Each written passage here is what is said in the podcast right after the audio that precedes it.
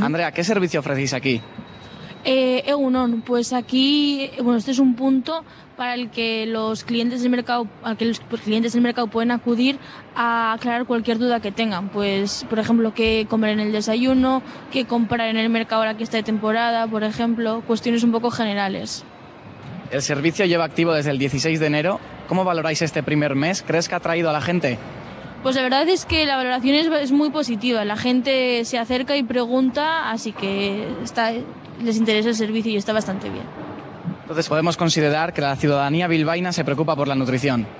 Sí, se preocupa por la nutrición, pero sí que es verdad que eso no quiere decir que sepan de nutrición. Entonces lo importante es que acudan aquí y que se informen bien de todo lo que quieran saber para aprender y mejorar. En este mes, ¿cuáles son los temas en los que más dudas ha generado en la gente? Pues sobre todo ha venido gente con alguna patología concreta, como por ejemplo diabéticos, personas con hígado graso principalmente, pues eso, qué, qué consejos eh, tienen que seguir para mejorar un poco esas patologías, eso sería lo, lo máximo. Y luego también ha venido gente preguntando por eh, qué comer antes y después de hacer ejercicio físico, por ejemplo. ¿Y qué le podemos recomendar a esa gente diabética? Pues normalmente en la gente diabética se suele recomendar alimentación saludable principalmente, eh, mucha verdura, eh, proteína de buena calidad y luego sí que controlar un poco el consumo del tipo de hidratos de carbono.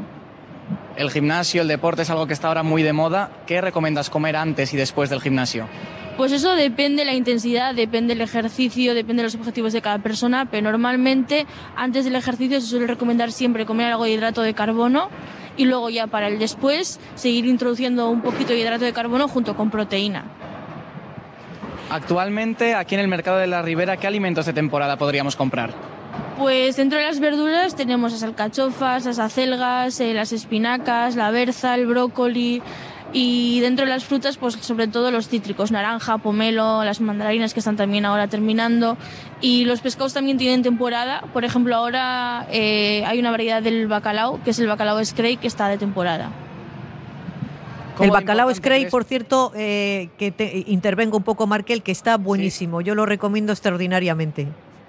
Perfecto, entonces creo, Mike, que daremos caso sobre el bacalao. ¿Y cómo de, importan, cómo de importante crees que es ahora mismo para la, para la sociedad cuidarnos nutritivamente?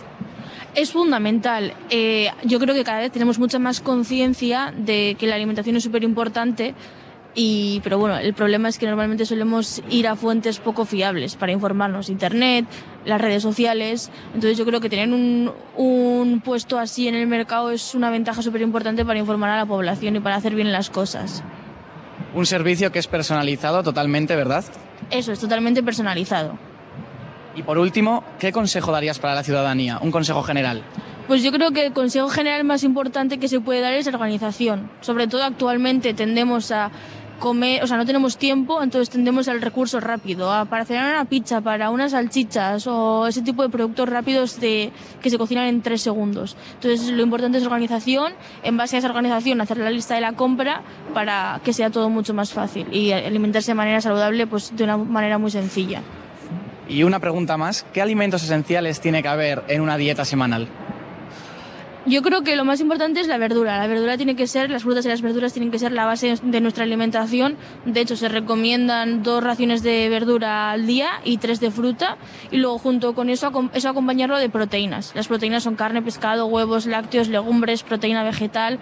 Y luego ya, en base al ejercicio físico que hagamos o nuestra actividad física diaria, eh, hidratos de carbono, pues eso. Si somos más sedentarios, pues igual incluir menos hidratos de carbono. Si, si somos más activos, pues podemos incluir más.